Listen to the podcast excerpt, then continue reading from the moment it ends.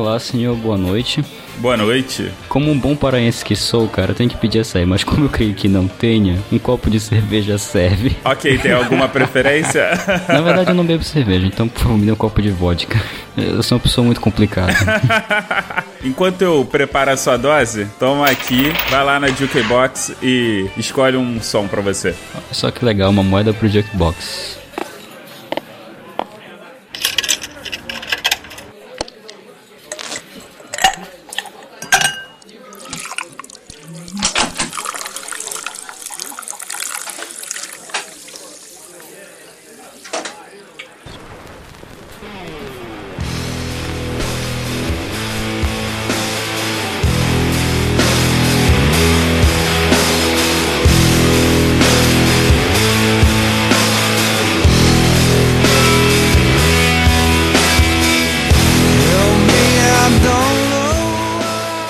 Bem-vindos a mais um Lobo, Dragões e Unicórnios.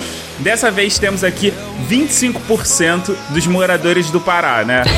Porque todos que conhecem a Podosfera sabem que só existem quatro pessoas que moram no Pará: Petros Davi, Sally Mustang, Chimbinha e Joelma do Calypso.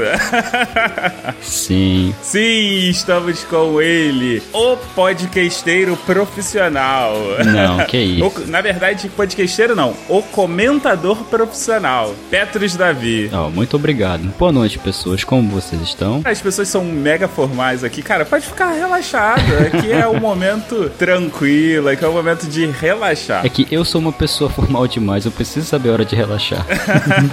ah, então tá, toma essa dose aqui. Agora aproveite e relaxa. Você prefere que seja chamado Petros Davi ou Petros simplesmente? Petros tá bom. Petros. Isso. Petros, você é nascido no Pará, mas aonde? Eu sou nascido e criado na capital do Pará, Belém do Pará. Aqui é uma cidade muito quente. Na verdade, o que mata a cidade não é nem o calor. Além do calor, tem um outro fator que é a, a umidade do ar. Porque você não consegue andar 15 minutos sem suar, independente do horário do dia, cara. Sério mesmo. Mas aqui é uma, uma cidade muito maneira. E tem açaí, que é a melhor coisa daqui.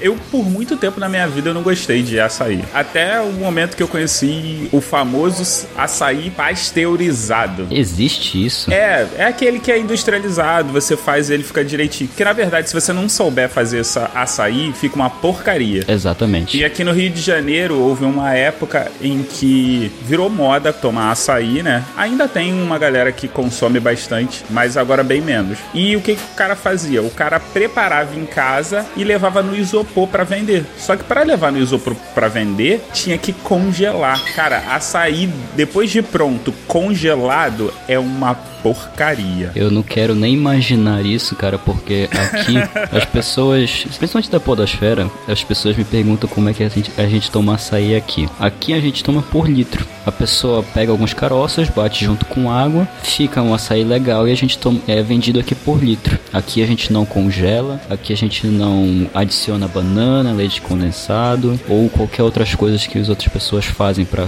tornar o açaí mais energético. Sério? Eu acho isso um pecado mortal com o açaí, mas eu sou muito suspeito pra falar. Cara, mas eu acho esquisito o açaí quando ele é puro. Eu já bebi o açaí puro, eu acho ele. Ele fica muito ralo. Ele fica um, um- Na verdade, ele parece um suco esquisito. Onde tu provou esse açaí? Ah, aqui no Rio de Janeiro. Ok, então, Ele- e ele foi feito da polpa da fruta. polpa da fruta, É. eu só saí da- do Pará uma vez pra ir pra Fortaleza. A gente nem, nem ousou comprar lá. Mas eu não tenho realmente não tenho nenhuma referência. Eu sei que é, algumas pessoas que vão pra academia, que querem gastar energia, ou pelo menos ter energia pra fazer algum exercício físico, elas tomam bastante açaí. Eu nunca entendi isso, cara. Na verdade, eu acho que o ideal é você comer qualquer coisa após o exercício. Se eu comer um copo de açaí antes de qualquer exercício, eu passo mal. É, então, cara, é, tem parte e parte. Você pode tomar açaí sim pra fazer um exercício físico, mas não pode tomar e logo em seguida fazer exercício físico. Se você tomar logo açaí e logo em seguida fazer algum tipo de exercício físico, você vai passar mal. É tipo comer uma feijoada e depois de jogar futebol. Mas, cara, Você pode fazer, mas você provavelmente vai, vai, morrer. morrer. você faz faculdade na FAPAM. Faculdade Pan-Amazônica. Qual curso que você faz? Tecnólogo em Gestão de Tecnologia da Informação, ou Gestão de TI, para encurtar. Tecnólogo de Gestão de TI. Exato.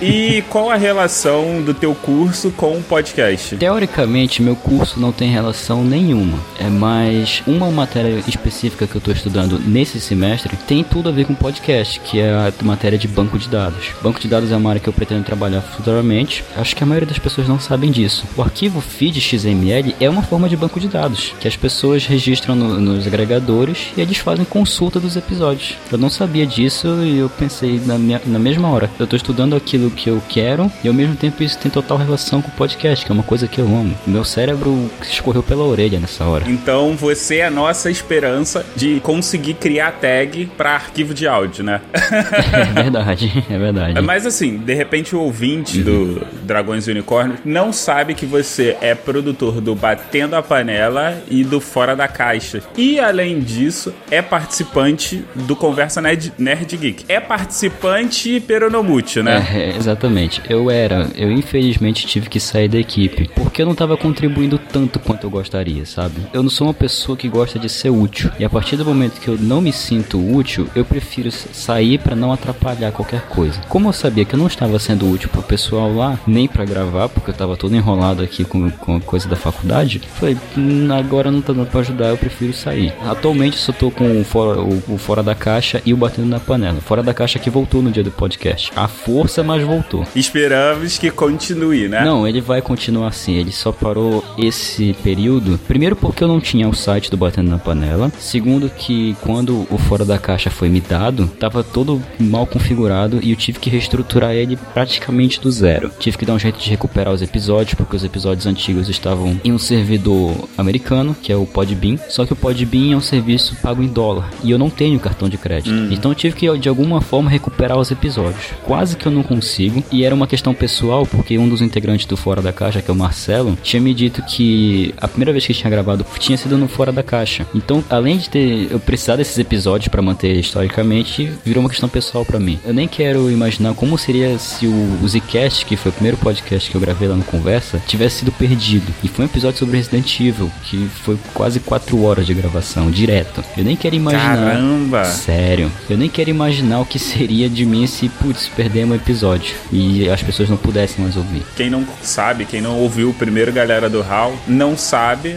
mas eu participava de um podcast, mas assim que o site saiu do ar, eu perdi todos os episódios. Porque na verdade eu nunca fiz backup disso, né? Das minhas participações. Isso é um erro tão grande, cara. Cara, mas sei lá, eu não gosto de me prender muito ao passado. Eu, eu gosto de. Eu gosto de ter o ontem e o hoje para poder olhar pro amanhã. Sim, sim, mas deixa eu te trazer uma questão aqui. Du duas questões, na verdade. A primeira é que meu TCC é sobre backup. Por isso que eu tô achando um erro. Ok. É. E a segunda questão é da 11 de setembro. Sabia que para recuperar os dados da, quando aconteceu o ataque de 11 de setembro foi quase impossível porque isso é até um erro da prática de backup. A, a fonte de dados estava em uma das torres e o backup estava na outra. As duas caíram. Quase todos os dados foram perdidos. Então, cara, tá. exatamente, eu tenho um vício de backup muito grande. Para ter uma noção, eu guardo todos os projetos do Batendo na Panela e do Fora da Caixa caixa. Eu faço duas cópias dele, uma tá no meu notebook, outra tá no meu HD externo e eu passei para um servidor, servidorzinho de dados que eu fiz aqui em casa. Ele tem um HD de 500 e tem outro HD de 500 que tá com RAID 1, que é uma forma de espelhamento de dados, que tudo que vai para um HD automaticamente vai para o outro. Então eu tenho quatro cópias desse arquivo. E se duvidar, é bem capaz que eu jogue para uma nuvem. Ok. Mas então, quem é o Petros Davi? Tem uma pergunta que ninguém nunca me fez. Bom, meu nome completo é Petros Davi Sarraf Moraes, eu tenho 21 anos de idade, sou de Belém do Pará, como eu falei no começo. Gosto de informática, gosto de podcast, gosto de videogame. Eu tento jogar quando dá. Gosto de colocar os outros na friend zone. Paciência, cara, eu não gostava das meninas. não do jeito que elas gostavam de mim. Mas, cara, eu acho que eu vivo até bem. É diferente de algumas pessoas que às vezes têm tudo e não sabem aproveitar as coisas que têm. Apesar de eu não ter tudo que eu quero, tudo que eu já tenho tenho, eu costumo fazer bom uso disso. E com isso eu acabo sendo uma pessoa feliz, cara. Eu gosto muito da podosfera. Acho que eu nunca falei isso no podcast. A primeira leitura de e-mails que eu participei oficialmente como comentário lido foi nos comentadores. Foi o episódio que eles retornaram. Só depois que eu vim perceber o quanto é legal ter o seu nome ouvido numa leitura de e-mails. Foi daí em diante que eu comecei a comentar. Eu não tinha nenhum projeto de fazer podcast na época. Eu pensei, já que eu não vou ser conhecido por ser podcaster, eu vou ser conhecido por deixar comentários. Só que eu não comentava tanto ainda. Acho que um, uns 5 ou 6 meses depois que eu passei a comentar bastante. E aí quando surgiu o grupo do Telegram, o primeiro grupo lá em dezembro de 2015, eu conheci outros podcasts, comecei a espalhar a palavra dos comentários por aí. E daí foi só sucesso, cara. As pessoas passaram a me conhecer com uma aspas enorme, porque eu não acho que eu sou tão conhecido assim. Só posso ser conhecido lá no grupo, mas o resto da podosfera nem sabe quem eu sou. Até prefiro que se mantenha assim, porque a gente mora num país de rótulos e já basta de eu ser chamado de comentador e ainda mais de ouvinte profissional. Não acho que eu seja um ouvinte profissional. Talvez participativo, mas profissional tem outros por aí. Cara, mas eu acho que você sofre do, de um grande erro que a maior parte das pessoas sofre. Existe uma grande diferença entre ser reconhecido e ser famoso. Você é reconhecido por ser uma pessoa que comenta bastante. Pode não ser, assim, ser reconhecido em grandes podcasts, mas na maior parte da galera que, que vem nessa nova onda que tá chegando com um podcast, você é reconhecido. Sim, sim. E isso é uma coisa extremamente importante. Tem casos e casos, cara, porque eu me sinto mal quando alguém, alguém me apresenta o seu podcast, fala, comenta lá, cara. Chegou uma hora, e essa hora foi quando eu atingi 80, 90 feeds. Eu falei, tá começando a se tornar fisicamente impossível comentar em todos os podcasts. Primeiro que já tá difícil ouvir, de acompanhar todos eles, porque além dos que eu vou assinando regularmente, eu tenho feeds também de podcasts que já acabaram. Eu não consigo excluir, sabe? Eu tenho esse desprendimento podcastal ainda de excluir o feed. Mesmo que o podcast tenha acabado oficialmente, ou ele não tenha postado mais episódios e ficou por isso mesmo. Mas eu não consigo excluir o feed, cara. Sério mesmo. Tanto que. Eu entendo isso. Eu ainda tenho feed, por exemplo, do Shadow 5, do Telecast, é, do, do Monalisa de Pijama não tem porque o site acabou, né? Uhum. Então eu não consigo, cara, excluir o feed. Eu ainda ouço alguns episódios. Do Telecast, por exemplo, eu me vejo baixando alguns episódios deles e eu vou ouvindo. Comentar eu não comento, porque eu sei que eu não vou ser lido, mas dá aquela nostalgia, sabe, cara? Afinal, foi o primeiro podcast que eu conheci. Foi o Telecast, não foi o Nerdcast, como foi, acho que 95% da podosfera. E, detalhe, podcast brasileiro. Eu não comecei a ouvir podcast brasileiro. Tu sabe que eu sou fã de basquete, nós dois somos. Eu comecei ouvindo em 2009 Sim. o NBA Hangtime Podcast, que faz dois jornalistas da NBA fazem os episódios, ele entrevista alguns ex-jogadores para comentar sobre a temporada, aquela coisa que a gente conhece, é, prospecção de quem vai ser título. Eu continuei ouvindo esse podcast por três anos e só em 2012 que eu vim conhecer a podosfera brasileira quando eu digitei podcast no Google. E aí eu caí no site do Mundo Podcast, quando ainda tinha logo antiga, o, os comentadores ainda estavam em atividade. Eles ainda estão hoje, mas para quem não acompanhou eles, eles entraram em um hiato. E aí eu, eu caí nos comentadores antes de, de acontecer esse hiato. Inclusive, até recomendo para quem quer começar o seu podcast, recomendo a primeira temporada dos comentadores. Eles são um podcast muito importante para Podosfera. Eu esperei bastante Batendo na Panela neles, se bem que o Batendo na Panela nunca foi ideia minha, mas eu acho que o, os comentadores eles são importantes para Podosfera sim, porque eles de fato são ouvintes profissionais. Eles já estão aqui há muito mais tempo que nós dois. Apesar de eu ser de 2009, comecei a Podosfera Brasileira em 2012 apenas. Eu sou da época que não tinha feed.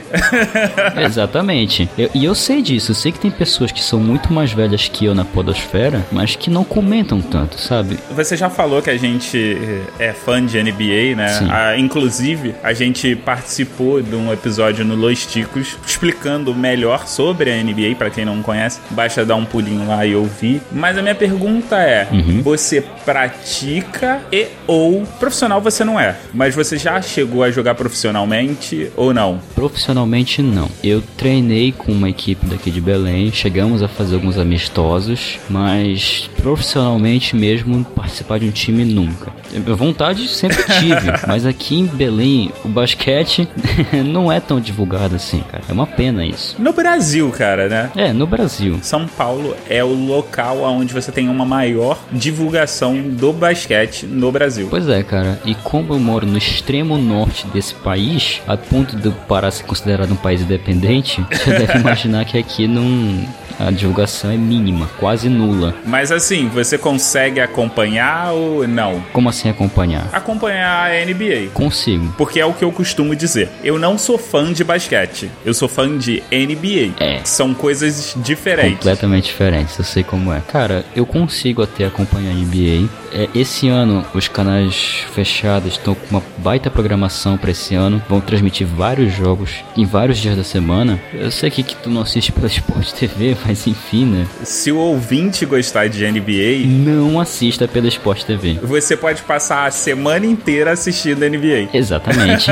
e isso, putz, provavelmente tu já teve essa prática de ter que buscar link de transmissão do jogo na internet, porque não tinha onde passar. Já. Primeiro que não passa canal aberto. E segundo que eu não tinha TV a cabo até 2011, que foi quando a primeira final que eu assisti da NBA foi em 2011. Eu acompanhava quem tinha ganhado em 2009, 2008, mas a primeira final que eu vi foi em 2011, que foi Dallas Mavericks contra o Miami Heat. E aquela final foi sensacional, cara. Foi, foi fenomenal. Eu procurei link até três anos atrás. Três não, porque contando com esse ano, até quatro anos atrás. Nos dois primeiros anos eu paguei o League Pass e no ano passado eu tive a. Uh, sei lá, enquanto todo mundo no ginásio estava com a blusa do Flamengo, eu e os meus amigos estávamos com a blusa do Orlando Magic. Olha só que legal. E aí, né, o pessoal perguntou se nós éramos fãs e se a gente conhecia um pouco de basquete. A gente falou, ah, um pouquinho a gente conhece.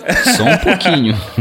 e foi por conta disso que eu fui parar na quadra do jogo da NBA Global Games. Eu posso dizer que eu entrei em quadra da NBA Global Games Caraca, no Brasil. Que inveja, mano. Eu te odeio profundamente agora, Mogli. Tudo bem que foi só para responder umas perguntas, mas que me renderam o pacote supremo do League Pass. Eu te odeio mais profundamente agora, senhor Mogli. mas enfim, qual é o seu time? Indiana Pacers. Mas qual foi o motivo do Indiana Pacers? Então, uh, é um motivo até engraçado. Eu tive videogame minha vida toda, não porque eu sou rico, mas é porque eu gosto mesmo de videogame. Então, quando eu tinha 8, 9 anos de idade, a gente ainda alugava cartuchos de Super Nintendo por aqui. A maioria das, dos ouvintes mais novos da galera do Hall não vão sequer se recordar disso. Tu já é um cara mais velho, vai se lembrar do que eu tô falando. Mas a gente alugava. Aqui no Pará a gente conhece como fita, mas a maioria dos países. É, países. A maioria do país conhece como cartucho. Um desses dias que eu fui alugar a fita. NBA Slandunk. NBA Jam. É isso, NBA Jam. Exatamente. Consegui alugar esse cartucho do NBA Jam e eu vi aquele time lá de Indiana Pacers com uma bola amarela no meio. Eu gostava de dar enterrada e tudo mais, mas eu gostava de arremessar de fora com o Red Miller, que ainda tava na. Ah.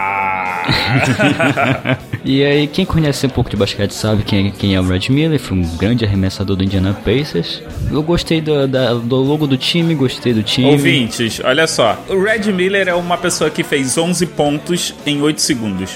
Só é isso. Só, né? Uma coisa. E salvou aquela não, série. E não basta ser num jogo qualquer. Era num jogo de playoffs. Eu não sei se. Eu não lembro se era playoffs ou se era finais. Era playoffs, mas era a primeira rodada ainda. Era o jogo 3 ou 2 da primeira rodada contra o New York Knicks no Madison Square Garden. O Madison Square Garden veio abaixo esse dia, cara. Eu queria estar lá pra ver. Pra você, ouvinte, que não sabe o que é o Madison Square Garden, é o seguinte: pra você mostrar que você é bom, você joga no Madison Square Garden e chuta a bunda dos Knicks. Detalhe, eu tenho uma amiga que eu tenho uma inveja mortal que ela viu o jogo dos 61. Dos 60 não, foi dos 81 pontos do Kobe. do Kobe. Eu não acredito. Sabe como que ela conseguiu isso? Ela entrou de graça, só pra saber. Carai, e olha que entrar no Madison Square Garden é, é um sonho que eu tenho, cara. É um sonho que eu ainda vou realizar um dia. Eu não preciso nem pisar na quadra. Entrar no ginásio já, eu já me dou por satisfeito. Eu tenho um sonho e nesse sonho ele constitui fazer os Estados Unidos coast to coast e visitar as 29 arenas da NBA. É. E claro que assim, nesse meio tempo, consiste de eu conseguir encontrar duas pessoas, três pessoas na verdade, que são ídolos para mim, que são Stockton, Malone e Jerry Sloan. Jerry Sloan. Você sabe o que é quando você pensa nisso, você se emocionar. eu sei, sem ter passado por essa situação, eu sei que eu vou chorar quando eu encontrar com eles. Cara, tu falou isso agora, é, como é tu que faz a entrevista, mas agora eu vou quebrar essa regra e te fazer uma pergunta. Qual jogador da NBA tu gostaria não de entrevistar, mas de conhecer? Pode ser mais de um. De todos os tempos? De todos, todos, todos, todos, todos. Cara, assim, se eu tiver um único para poder escolher, Magic fucking Johnson. É, é, Magic Johnson. É, ele é o deus dos armadores. Eu gostaria de conversar com ele para saber a, a, mágica que ele fazia em quadra. Não, cara, eu, eu gostaria de entrevistar ele, eu gostaria de conhecer ele pela puta história de vida que ele tem. É verdade, tem isso também. Mas vamos voltar ao que interessa, já que o pessoal que não curte basquete não deve estar entendendo nada. É, é verdade. Antes de você conhecer o podcast, você já tinha tido contato com algum tipo de produção de conteúdo? Deu produzir? Isso. Não, não, não, não cheguei a produzir nada antes do podcast, nunca. E quais são as suas maiores influências? Seja pro bater na panela, pro fora da caixa, ou pro Petros Davi ser o Petros Davi? O batendo na panela, eu sou inspirado por duas coisas. Primeiro, pela vontade de ajudar a podosfera. E segundo, pela carência que eu percebo de informações para ouvintes. Para o podcast tem vários tutoriais para fazer feed manual, se bem que não há mais necessidade de fazer um feed manual, é, de microfones melhores, de como fazer uma boa gravação, de como editar tudo mais, mas não tem tantos tutoriais para ouvinte de quais são os melhores fones, qual é a forma de equalização do celular que ninguém usa isso, mas se você mexer direitinho dá uma baita diferença, você pode ter até um fone escroto e você consegue ouvir um podcast bom no ônibus se você equalizar bacana o áudio, é, dicas de como deixar comentário, porque não adianta só xingar a pessoa. Então, cara, eu acho que essa carência de informação pro ouvinte acontece muito na podosfera e eu me inspiro muito nisso o Fora da Caixa, eu me inspiro muito no Telhacast, porque eles, literalmente, eram um podcast que falavam aquilo que dava na telha, não era um podcast nerd, tinha assuntos sobre coisas nerds, mas essencialmente não era sobre isso. E eu sinto falta também da ideia de trazer aquilo que dá na telha, mas trazer assuntos polêmicos, sabe? Tanto que até hoje, desculpe todo mundo que eu deixo comentário e tudo mais, o melhor podcast que fez o melhor episódio de podcast do Brasil foram os dois episódios de suicídio do Telhacast são dois episódios excelentes. Eu recomendo fortemente que ouçam. E como influência para mim como pessoa, cara, eu vou deixar também uma outra recomendação de podcast porque eu só faço isso na minha vida, que é um episódio do Alotênica, que é 7 8 motivos por que você deveria fazer podcast. E nele, o último motivo que o Alop cita é que podcast pode mudar a tua vida e pode não ter mais volta. Eu me lembro que eu tava afastado de podcast porque eu comecei a namorar, minha ex-namorada que atual hoje. E quando ela terminou comigo, eu fiquei tão triste, mas tão triste. Eu voltei a ouvir o Radiofobia, os outros podcasts. Mas quando eu voltei a ouvir o Papo de Gordo, eu comecei a ficar mais leve, mais relaxado. Comecei a equilibrar mais a situação. E eu sinto uma gratidão enorme por toda a podosfera e por todo mundo que faz podcast. E como na época eu não tinha como dar essa gratidão em dinheiro, até hoje eu não tenho como, eu acabei dando essa gratidão em comentários. Até um tempo atrás diziam que o salário do podcast era os comentários comentários. Mas eu cheguei a um ponto de que eu não consigo mais parar de comentar. Atualmente eu não tenho feito tanto isso, mas eu vou voltar eventualmente. E como influência para minha vida, eu tenho a podosfera inteira, sem exceção, sem exceção de podcast, pessoa. Se um dia eu tiver filhos, eu vou apresentar a podosfera para eles também. Então, cara, então, cara, eu tenho para mim como referência e como como grande inspiração para minha vida a podosfera brasileira. E em quem que você se se espelha quando você tá gravando podcast? Ô, oh, caraca, essa pergunta é complicada. Mas vamos lá. É, quem que eu me espelho? É uma coisa que eu nunca parei pra pensar. Não vou dizer quem eu me espelho, mas eu tomo como muita inspiração também, que não deixa de ser uma forma de se espelhar naquela pessoa, o Thiago Miro, que fez o Telecast, que teve a ideia do portal Mundo Podcast, que lá atrás, quando eu queria fazer um podcast, eu mandei um e-mail pro entrar em contato com aquela aba lá do Mundo Podcast, ele me respondeu mais de uma vez, inclusive. Daí em diante eu tinha percebido que a podosfera não era só Nerdcast e não era aquela podosfera fechada que a gente que eu tinha a imagem, porque que quem ouve o Nerdcast é, é difícil você mandar um e-mail e ser respondido no próximo episódio. É quase que impossível. Imagina até pela quantidade de e-mails que eles recebem. Mas quando eu conheci o mundo podcast e o trabalho que o Thiago Miro fazia ali, eu comecei a pensar, putz, a podosfera não é tão fechada e, e é bem receptiva. E quando ele hosteava uns episódios no Telecast, ele buscava extrair o máximo de informação das pessoas e ao mesmo tempo deixá-las à vontade. Eu busco isso quando eu gravo. Às vezes o pessoal fala que fica em silêncio sobre aquele host. É, é isso aí quando alguém fala, termina de um raciocínio. Mas é porque eu quero deixar aquele silêncio para o pessoal organizar as ideias, sabe? Eu ele fazia isso muito bem, faz até hoje, apesar de já não ter mais podcast. Ele ainda faz isso quando participa, como convidado, é claro. Mas, cara, eu me espelho muito nele, muito mesmo. É, não, isso que você falou do, do e-mail, eu senti isso, porque assim, eu já tinha vontade de produzir um podcast. E quando eu tive o meu nome lido pelo Léo Lopes num. Na verdade, ele mandou um salve, porque eu mandei um e-mail para ele. Ele leu, não respondeu, porque também não tinha o que ele me respondeu, mas ele mandou um salve. Uhum. E depois eu mandei um e-mail pro We Are Geeks na época. E eles leram e entenderam o que eu tava explicando, porque eles estavam com problema de uma galera num, numa rede social, outra galera numa outra rede social. E na terceira, eles queriam que fosse a junção das duas. E eu tava explicando para ele que não é tão fácil assim. Que você tem uma segmentação para cada rede social e que o melhor, né, é ter uma interseção desses dois. Sim. Eles não falaram isso no ar. Eles falaram assim, ó, não, isso aqui é uma parada mais complexa de explicar. Ia levar mais tempo. Mas assim, ter esse reconhecimento é o que te deixa com mais vontade, não só de ouvir, mas de produzir também. Sim. De dar o feedback. Como eu falei, eu não concordo com o termo ouvinte profissional. Eu concordo com o termo ouvinte participativo. Porque os ouvintes hoje de podcast, apesar da interação e dos canais que o podcast oferece, o ouvinte ainda é muito preguiçoso, cara. Eu fico besta e admirado do quanto o ouvinte é preguiçoso, cara. É incrível. Hoje você pode mandar e-mail, você pode mandar áudio, você pode conversar com a pessoa do podcast que você gosta ali no Telegram, no WhatsApp. Hoje tem podcasters e podcasts que fazem grupo no WhatsApp.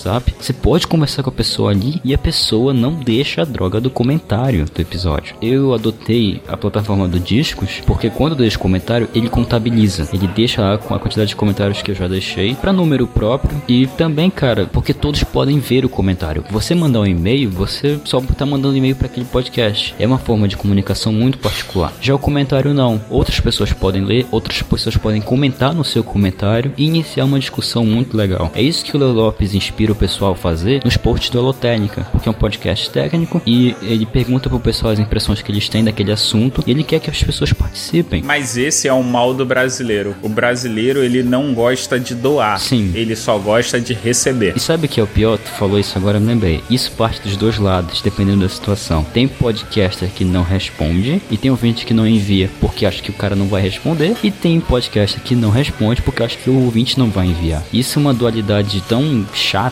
que tá sendo mal ainda pra podosfera até hoje, mesmo com a quantidade de comunicação que a gente tem. Você meio que fugiu dessa pergunta, eu vou voltar nela. Uhum. Em quem você se espelha, ou melhor, em quem o podcast transformou o Petros Davi? É, realmente melhorou a pergunta agora. Mas eu vou responder as duas. Em quem que eu me inspiro é minha mãe porque ela é uma pessoa que tem deficiência física, ela teve paralisia infantil e hoje ela anda com auxílio de uma muleta. Ela tem dois empregos, um deles é no, ela é funcionária pública, um deles ela trabalha a noite toda no pronto-socorro aqui próximo de casa e quando ela sai dele, ela vai pro outro emprego, que é de manhã, num call center. E ela trabalha como telefonista há quase 20 anos. E ela faz isso todos os dias. Bom, o trabalho no pronto-socorro não é todos os dias, mas ela já faz isso há anos. E é uma força de vontade e é um compromisso que pessoas normais, que têm pernas boas, como ela costuma dizer, não tem. Ela não sei agora quantas irmãs ela teve, mas é só ela que tem emprego. É só ela tem emprego fixo que tem é concursada das, de todas as irmãs dela, de todas as minhas tias, só ela que tem emprego.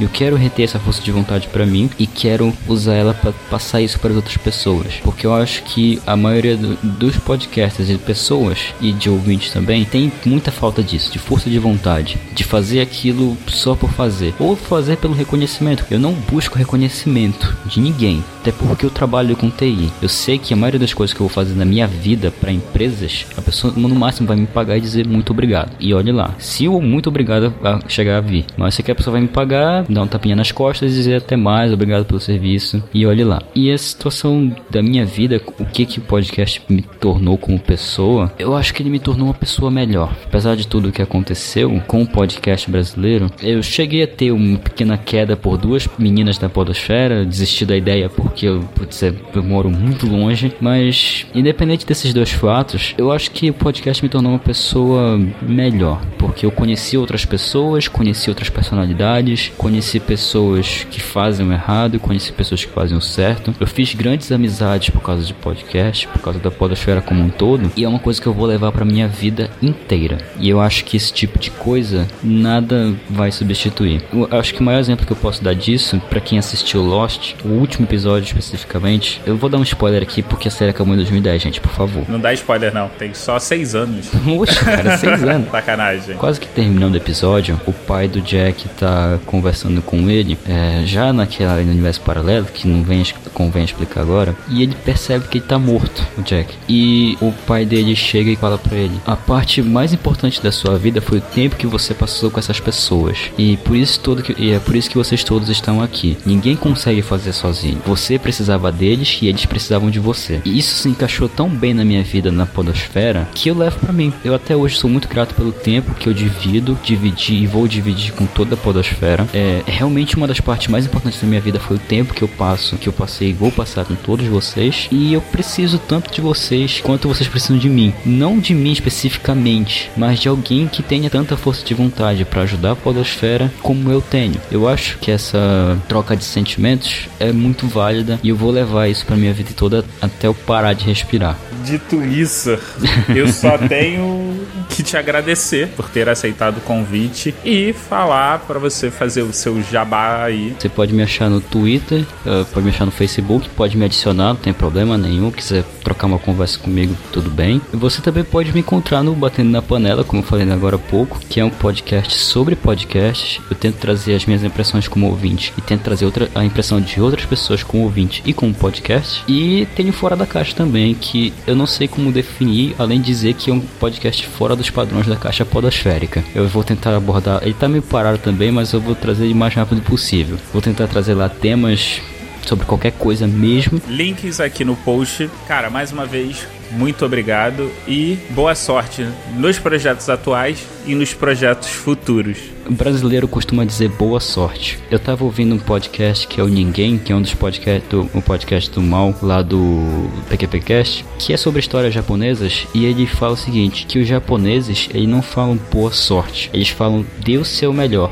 Porque e eu também adotei isso pra minha vida porque eu acho que quem conta com sorte não é uma pessoa preparada. Então, cara, eu entendi, eu, eu entendi uhum. o teu ponto, eu sei que quis me desejar o melhor, mas eu costumo dizer isso. Pessoas que estão ouvindo, não desejem boa sorte. De, de, deseje que a pessoa dê o seu melhor. Que a pessoa vai dar o melhor de si. E com isso, nós nos vemos daqui a dois meses.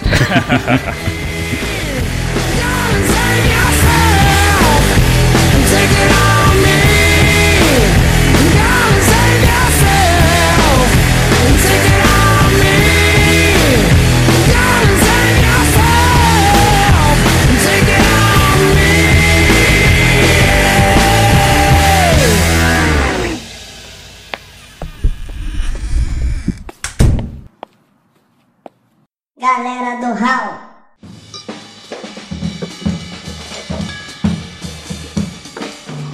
Estamos mais uma vez naquele momento de eu fazer um depósito de um beijo e um abraço pra galera que me deu um feedback. Eu gostaria de fazer esse depósito para a Malu, para Ana Elisa dos comentadores do Pode Programar, pro Pensador Louco, pro Bamondes do Confiante Cast, pro Léo do Fermata Podcast, pra Tata Finoto do PQP Cast e para o nosso convidado, o Petros Davi, que me deram um feedback ou por e-mail e-mail, ou por WhatsApp, ou por Telegram. E pra galera que quiser mandar feedback, vocês têm os comentários aqui embaixo ou qualquer rede social que está linkada aqui no post. Um beijo e até daqui a dois meses.